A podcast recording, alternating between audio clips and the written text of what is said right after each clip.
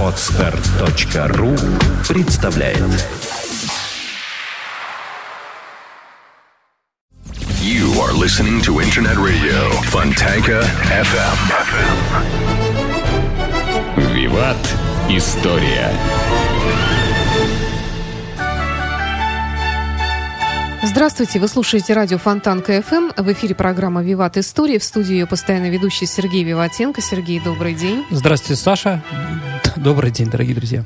Программа выходит при поддержке компании «Весткол». «Весткол» всегда на вашей стороне. Ну и также приз для нашей исторической викторины традиционный предоставлен рестораном «Тепличные условия». Сертификат на 1000 рублей на посещение ресторана «Тепличные условия» по адресу Грибоедова, дом 25. Итак, э, начнем сегодняшнюю программу. Сегодня Сергей заявил тему как э, «От Руси к России», правда, как книга у Гумилева называется. Да, второе, второе название. Да. На самом деле, давайте немножко поточнее, скажем так, от, кня... от, Москва... от княжества к, э, к царству. Наверное, так будет точнее. Мы сегодня будем говорить о времени конца 14, 15 э, века, начало 16 века. Итак, э, вот, дорогие друзья, надо понимать, наше государство, в котором мы живем э, сейчас, да, имеет многовековую историю. Вот оно появилось в 1480 году. То есть вот в том государстве, которое, да, сейчас революции были, там, новые конституции, что-то изменения, да, и прочее, прочее. Но на самом деле вот тот фундамент, для дальнейшего строительства было как раз в это время. Вообще, если говорить про 16 век, э, то, знаете, я вот немножко, я считаю, что, э, скажем так, век вот числительный, который начинается век с первого года какого-то какого века, да, он не всегда совпадает с историческим веком. Ну, например, наверное, можем сказать, что 20 век наступил не 1 января 1901 года, да, психологически, исторически, а 1 августа с 14 года, когда началась Первая мировая война. Потому что Первая мировая война полностью перевернула, и уже мы точно можем сказать, что 20 век отличается от 19 -го. Вот. Другие века тоже, наверное, можем как-то вспомнить. 17 век, наверное, начался, когда династия Романова воцарилась, 1613. Так, наверное, можно сказать, что 16 век у нас появляется в 1480 году. Что это за год? Что за событие, Саша, не помните? Нет. Э... Я тогда еще не родилась. А, но в этом году мы как раз полностью освободились от татаро-монгольского ига. То есть mm-hmm. стояли на реке Угра, и вот мы полностью независимые, мы практически, э, мы практически единые, и теперь стал вопрос, какое государство мы строим? Вообще, что будет на этой территории? Понятно, что возвращаться к Киевской Руси невозможно к союзу межплеменному, да? Племен уже не существует. Множество княжеств, как это была феодальная раздробленность, да? Где ну, Москва первая среди равных, тоже уже нет. Вот как раз в это время строится и психология, и законодательная, законодательный фундамент будущего государства России. Давайте скажем так, что, наверное, конечно, в XVI веке а, мы не назывались Россией. Россия, наверное, это уже ближе к Петровскому времени, да? В это время это называлось Московское царство. Но мы все равно подразумеваем, что, да, почему московская А слово «Русь» столица? тогда еще бытовало? Нет. Э, образом, или как? Ну, конечно, конечно, говорили, что там, да, Русь, э, русские, да, национальность была. Государство Россия практически не упоминается в это mm-hmm. время. А Русь киевская, да, понимаете, это же немножко отошлось, да. Русские земли, конечно, было такое, да, mm-hmm. словосочетание. Вообще, многие историки склоняются к тому, что слово «Россия», оно западное. То есть Русия, да, R, не, ну, как латинская, угу. да, а потом идет буква У, да, как наша да, И, да. да, вот, ну, Раша, да, как читается, кого как читается, да, то есть от слова Русь от слова Русь вот произошло слово Россия, да? У нас как бы, да, больше Россия говорили, да, с одним «с». А, вот. То есть в это время еще, конечно, такого понятия не было. Но уже многое именно было создано тогда. Давайте вспомним с вами, что было сделано при Иване Третьем.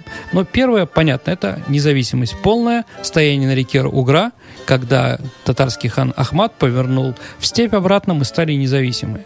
Что теперь надо делать, да?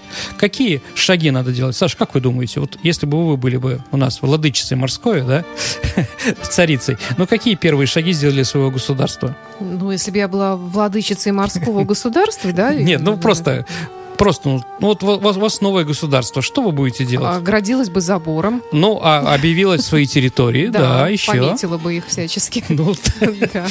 Ну, Собрала бы войска для их охраны. Ну, видимо, уже, да, да. Времена-то такие Значит, провели военную реформу. Да. Ну, наверное, еще свод законов какой-то, Да, который и отличается чтобы от соседей. налоги. Да, обязательно, без налогов никак нельзя, да? Ну, на, что же мне жить Конечно, да, помните, как свадьба Малиновки, да? Батька гроши, да, не хватает казны, да, золотого запаса. Ну, в принципе, так же поступил Иван III, да? В первую очередь, что он сделал? Во-первых, э, продолжил, э, продолжил объединять вокруг себя все русские земли, которые можно было объединить. То есть это независимые княжества. Ну, наверное, это сделал окончательно не Иван III, э, хотя он присоединил к себе Новгород, Ярославль, например, и Тверь, да? Это сделал уже его сын Василий III. В 1521 году, мы говорим про это время, э, Василий присоединил Рязань. Рязань. И в 1523 году, в 27 году был при- присоединен Новгород-Северский. Это сейчас Черниговская область Украины, но они, в общем-то, всегда считали себя русскими. Ну, по-моему, и сейчас так считают в основном. То население, которое там проживает. Вот. То есть все независимые княжества были присоединены в единое Московское царство государство, да, во главе которого стояла Москва. То есть это был первый шаг, да. Второй свод законов. Появился первый общероссийский свод законов, который э, назывался «Судебник». Кто автор судебника, ну, спорный, но считается, что бояре Патрикеевы. Вот они его написали. То есть, если говорить, да, э, что такое вообще первый свод законов, то, наверное, о том, как вести судопроизводство в первую очередь. Хотя там были гражданские статьи, была знаменитая статья о Юрьеве дне.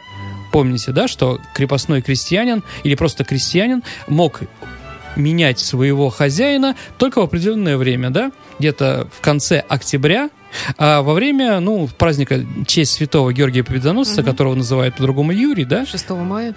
ну, нет, там у нас Геор- Георгиев очень много, как бы, да, как 6 Иванов и мая. прочее. А, 25 октября, Да? да. Ну, опять-таки, еще раз говорю, у нас почему самое большое количество Иванов, да?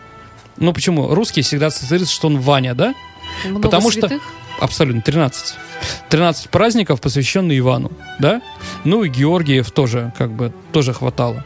Вот, Тут, да. э, Шестого это именно Георгий Победоносец. Слушайте, я не помню, какой Юрий там, но мы посмотрим. Да, можно посмотреть, да, на самом деле. По-моему, тоже Георгий Победоносцев, но не знаю по какому, по какому поводу. Так или иначе, действительно, Юрий в день, да, или Георгий в день, да, это день плюс неделя туда, плюс обратно, когда крестьянин мог а, уходить от одного помещика к другому.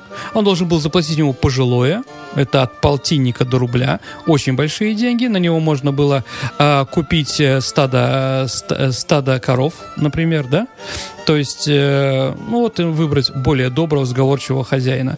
Но, в принципе, только в этот день. Почему в ноябре? Потому что в ноябре не сельхозработ. До этого наши крестьяне были очень умные, да? Ну, как вот некоторые футболисты «Зенита», которые ставят условия тогда, когда это делать не надо, да? То есть, понимаете, да? Надо убирать э, зерно, а зерно можно убирать в определенную неделю, потом оно начинает э, осыпаться пшеница, да? Он говорит, барин, повысь мне зарплату. Да? Ну, не дождаться конца сезона, извините, да? А Вот, надо требовать, да? Именно перед каким-то важным матчем, что, конечно, нехорошо.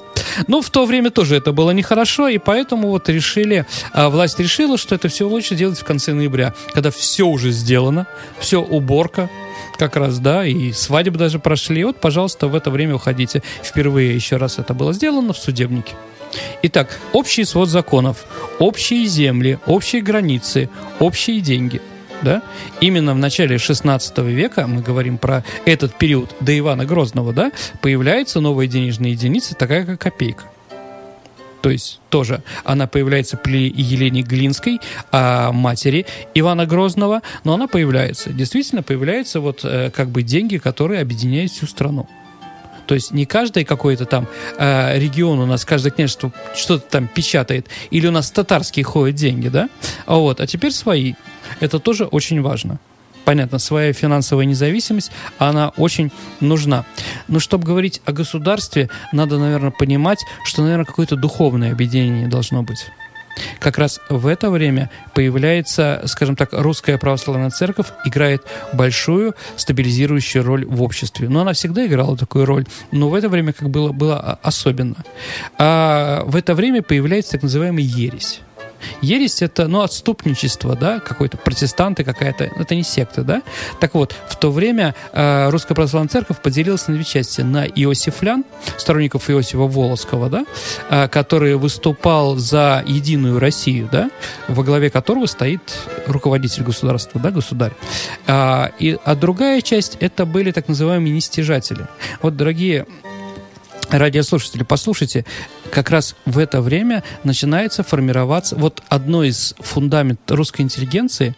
Понятно, что в 16 веке никакой интеллигенции не было образованной, но она как раз э, опиралась на идеи начала одни. От того, что она опиралась, было вот идеи начала 16 века. Да, это Нил Сорский, так называемые нестяжатели. То есть у нас появляется в церкви такая, такое направление, которое говорит, что не должна церковь заниматься там э, присвоением богатств, там, да, получать, зарабатывать на чем-то. Она должна только быть связующим звездом, мостом между Богом и людьми, пастырь, uh-huh. да. Вот как раз нестяжатели, вот эти вещи, они в русском, э, в русском духе, в русской нации, они очень сильны.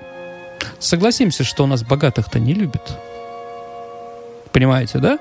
Вот. Если протестантская религия, если протестанты, да, то там Лютер говорит, наоборот, обогащайтесь говорит, ну, вот одни из направлений, одно из направлений протестантизма, да, вот все эти американские разные маленькие религии, там, квакеры, пуритане, ну, мормоны. Маленькие. Я согласен, да. Ну, как бы, да, э, мормо, время, да. мормоны, там, кто там еще, методи, методисты, но адвентисты в меньшей степени, да. Это как бы другая немножко религия, она существует, да, но это вот чисто американско, а англосаксонские, да. Угу. Так вот, они говорят, неправ был Иисус Христос, когда говорил, что богатый не войдет войдет в рай, да? Помните, mm-hmm. там, скорее верблюд пройдет mm-hmm. через, верблю... mm-hmm. э, значит, через игольное ушко, да, чем богатый да, попадет. Да. А вот они говорят, нет, как раз если ты будешь хорошо больше зарабатывать, ты тогда попадешь в рай. То есть у них немножко другая философия. В России такая философия смешна. Ну, для нас, понимаете, да? У нас всегда богатых не очень любили. Да? Ну, так или иначе, ну, действительно. А, вот она появляется как раз не стяжательство, появляется именно в это время.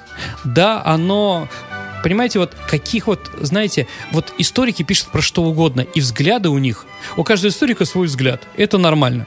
И они иногда взгляды противоречат друг другу. То есть нет по какому-то мнению, да, все спорные. Все говорят, нет, это было так. Другие говорят, нет, так, да.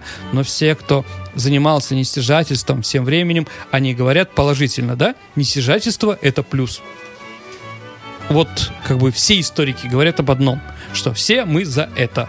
Вот какое-то вот объединение только в этом. Хотя, конечно, надо сказать, что нестяжатели выступали за старину, за феодальную раздробленность. Но об этом как бы уже тоже не вспоминает. Поэтому, может быть, они были в конце концов и отлучены от Кремля. Кремль, кстати, тоже был построен при Иване Третьем. То есть вот э, разговор о том, что его построил только русский архитектор Федор Конь, он немножко спорный. Потому что если как бы, ну, в летописи это написано, что построены итальянцы фрязи, фрязинами, да?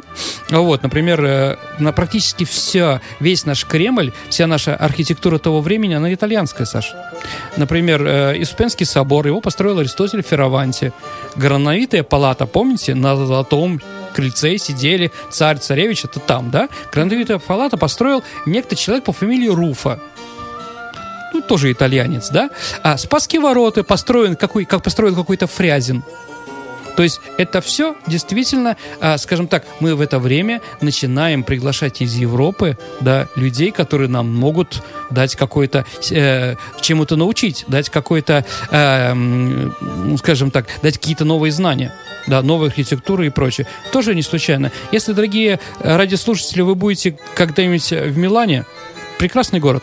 Так вот, я вам... Э, там цитадель есть. Посмотрите, пожалуйста, э, на крепостную стену. Она практически такая, вот это называется рыбьи хвосты. Знаете, на Кремле такие красивые э, бойницы, да?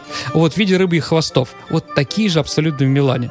Поэтому если какой-то человек, э, какой-то человек... Э, как бы это увидит, все понятно, что действительно одно и то же. Так или иначе, действительно это тоже в это время. То есть симбиоз, это не значит, что это итальянское. Нет. Итальянцы на русском стиле, на э, русской традиции создали что-то новое. Да, и дали нам тоже толчок. И это тоже 16 век. И, конечно, если мы говорим про диалогию, надо сказать про монаха Елизаров, Елизарова монастыря, который в Пскове, это монах Филофей. Это Саша Москва, Третий Рим. Ну, сто раз, наверное, слышали про это Да, название, да? да. А что это вообще такое? Даже не представляю. Вот. Э, ну, на самом деле, на самом деле, э, эту фразу, наверное, знают все, что в истории было три государства, которые вот владели миром, да. Это был Рим, который пал, потом Константинополь, который пал, а третий, э, третья столица, которая должна владеть миром, это Москва. И четвертый не бывать.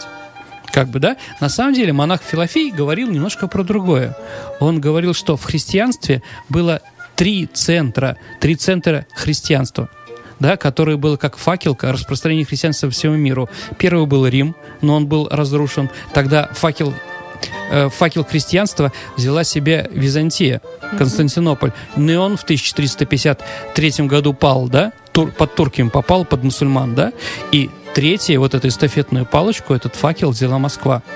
И Филофей говорил, говорит, если Москва ее не удержит, то христианство рухнет. Понимаете, да? Четвертого уже шанса в истории, э, скажем так, э, продолжения христианской религии не будет. В принципе, сейчас вы видите, эта борьба-то идет как раз. Да.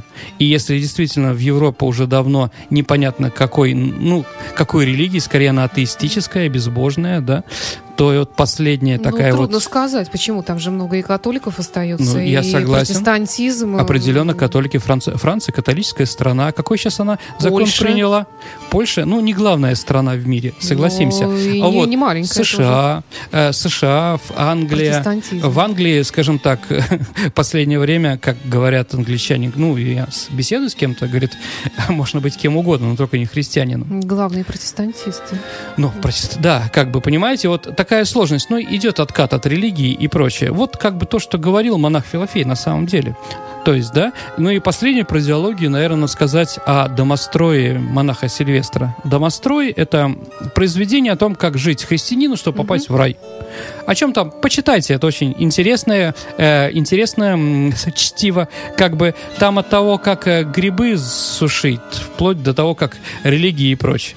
И как раз в это время был православный закон, э, был собор 100 глав, так называемый. Он так называется, потому что э, 100 главных иерархов Русской Православной Церкви э, съехались и вот определили, какой быть, в общем-то, православной религией. Надо же понимать, что как раз рухнул Константинополь, и теперь мы как бы остались без идеологического руководства. То, что мы всегда были по Константинопольской епархии, да? Теперь мы стали независимы. И вот было принято решение. Одно из таких решений, которые в то время было принято, это про то, что православный человек без бороды не может попасть в рай. Например. Вот. Ну ладно. Я думаю, что об этом еще поговорим. Итак, вот понятно, да? Смотрите, идеологическое э, государственное законотворчество, да, А потом в это время появляется и новый титул у Василия III, сына э, Ивана III и отца Ивана Грозного, он впервые упоминается в договоре со Священной Римской империей, ну, с Германией того времени, да, был договор, он его подписывает как царь. То есть это тоже, это тоже шаг вперед. То есть, да, царем, царем в России называли или, а, или руководителя Византии, да, или какого-нибудь, э, и какого-нибудь хана, то есть монгольского. То есть вот Тахтамыш, он является, пис- был писан как царем. То есть Мамая никогда не называли темником или прочее, его писали как князь. То есть, да, то есть царь это вот название, да, после того, как мы свергли татар, а татары были авторитет, они практически одной шестой частью суши руководили, а вот после этого мы переняли тоже. Царь это произошло от слова от Цезарь латинского. То есть мы немножко его переделали, да, и вот у нас так звучит. Итак, первый царь, который себя так объявлял в России, это был Василий III. А, царь, который законодательно был первым, да, который крестился на царство, да, был э, рукоположен как царь, да, это был, конечно, его сын уже Иван Грозный. То есть в это время это складывается. Цари, царь-батюшка у нас появляется именно в это время, в 16 веке. И, наверное, в заключение, вот о чем надо сказать еще. А, Адашевым, Адашевым было... А давайте мы об этом поговорим в следующий, когда будем про Ивана Грозного говорить, да? Вот, про Адашева. Единственное, что надо еще сказать, э, в это время начинается появляться регулярная часть. Увеличивается количество дворянства, э, местничества и многие другие вещи. То есть то, что потом для нас было естественным, как раз появляется именно в это время. Итак, давайте еще раз. Начало 16 века. Что на нас принесло? Ну, кроме независимости, объединение всех, э, всех русских земель под единым началом Москвы, появляется царь, общее законодательство и общая идеология. То есть все это, что потом дало толчок русскому государству, которое вот существовало там с царями, без царей, но мы как бы продолжаем вот по инерции, имеется после этого толчка существовать.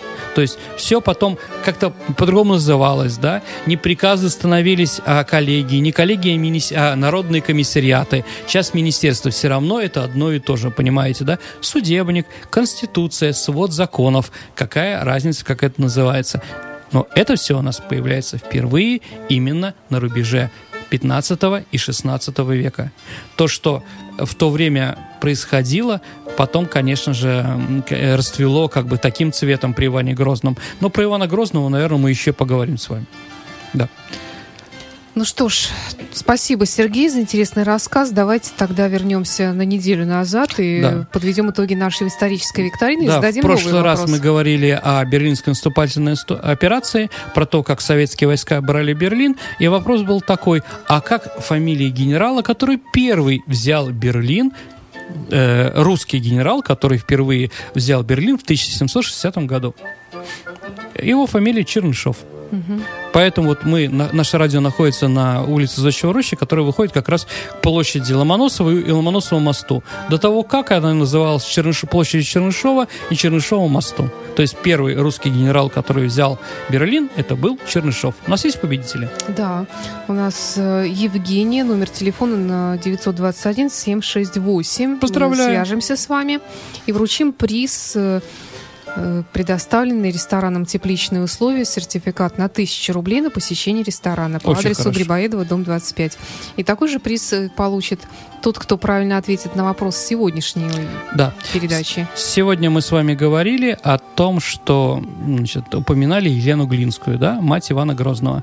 Скажите, пожалуйста, а кто у нее был какой известный государственный военный и политический деятель конца XIV века в Евразии был ее прямым предком? Назовите предка, от которого пошел род Глинских. Ну что ж, большое спасибо, Сергей. Ваши ответы вы можете направлять по, на нашем, оставлять, оставлять на нашем сайте фонтанка.фм в специальном окошечке вопрос программы «Виват История». И до встречи через неделю в новом выпуске программы «Виват История». До свидания, дорогие друзья. До встречи. И напомню, что программа выходит при поддержке компании «Весткол». «Весткол» всегда на вашей стороне. Счастливо. До свидания. Only the best music. St. Petersburg Internet Radio. Fontanka FM. Скачать другие выпуски подкаста вы можете на podster.ru.